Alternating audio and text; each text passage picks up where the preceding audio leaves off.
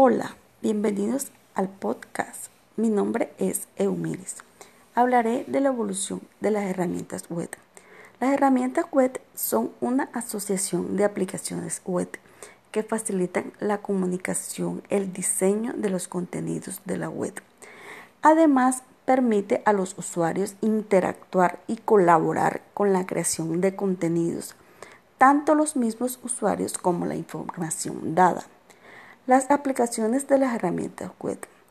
La educación ha usado las herramientas web como una forma más dinámica e interesante para el aprendizaje de los jóvenes, en gran parte por el desarrollo tecnológico y la metodología que usan los profesores para lograr el conocimiento deseado.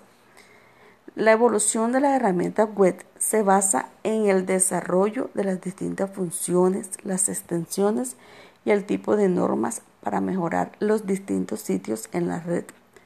Ha pasado por tres etapas, Web 1, Web 2 y Web 3.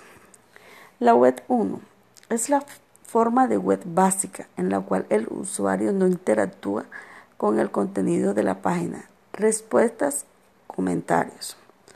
Web 2 es la interacción primaria que ocurre entre el usuario y el contenido de este mediante aplicaciones que facilitan el compartir información entre usuarios, haciendo las páginas más dinámicas y produce como consecuencia la interacción entre usuarios y el mismo sitio. Web 3 o web semántica es el neologismo usado para describir la evolución del uso y los distintos caminos para la interacción de los usuarios con el contenido y entre ellos. Entre las herramientas web existen formas para transmitir la información y la evolución ha sido constante desde hace mucho tiempo.